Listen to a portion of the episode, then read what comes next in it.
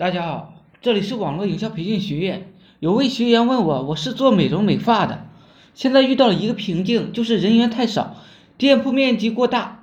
控制的空间太多了，开支呢还在增加。如何找那些资源打造自己的平台呢？不需要增加太多的技术性人员，把店内的客户资源二次开发。嗯，比如不增加大笔投资的情况下，嫁接到别人别的项目或者产品呢？旁边有一个品牌是做童装店的，附近有两家幼儿园，过十字路口对面是一家名牌男装和女装。老师能否给一些意见呢？我说啊，不增加技术的人员，可以增加一些收入入投资不高的，但是效果非常好的一些项目和设备，比如搞个什么仪器，在背部加一个热熏。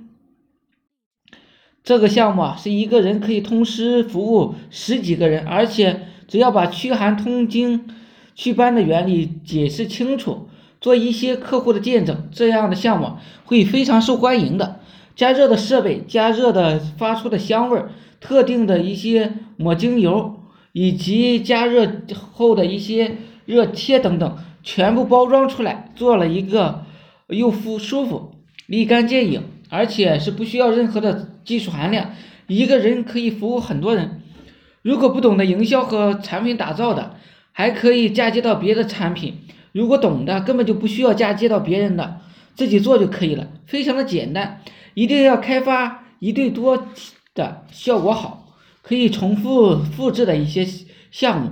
像这种一对多的可复制的项目，呃，作为引流产品，让大量的人呢来了之后。然后做其后端的服务与产品的销售就非常的容易了。你知道一个项目，呃，卖一个床给你回家插电自己做调整，床上是放药材的，你需要拿来每个月还得要拿药按摩吧？他说，我说不是，是理疗床，通过加热材药材，每人呢每天躺个一小时，舒经疏通经络。寒气呢也就驱散了，感冒躺一会儿盖个被子，喝点参茶，一个小时啊就好了。这个原理非常的简单。如果你感冒了，在这个床上躺上一个小时，按照这个方法，感冒好了或者缓解了，你是不是就爱上这个床了呢？买床，然后有了它床啊，你就得买你的药。如果你从淘宝上进货，价格肯定是透明的，人家都是自己打造的药，都是炒作的。像是什么祖传秘方啦，这个秘方曾经被某某公司几十万收购了，我们的老板都没有同意适当的包装一下，等等。好了，今天呢就讲一下怎么去挖掘背后的一些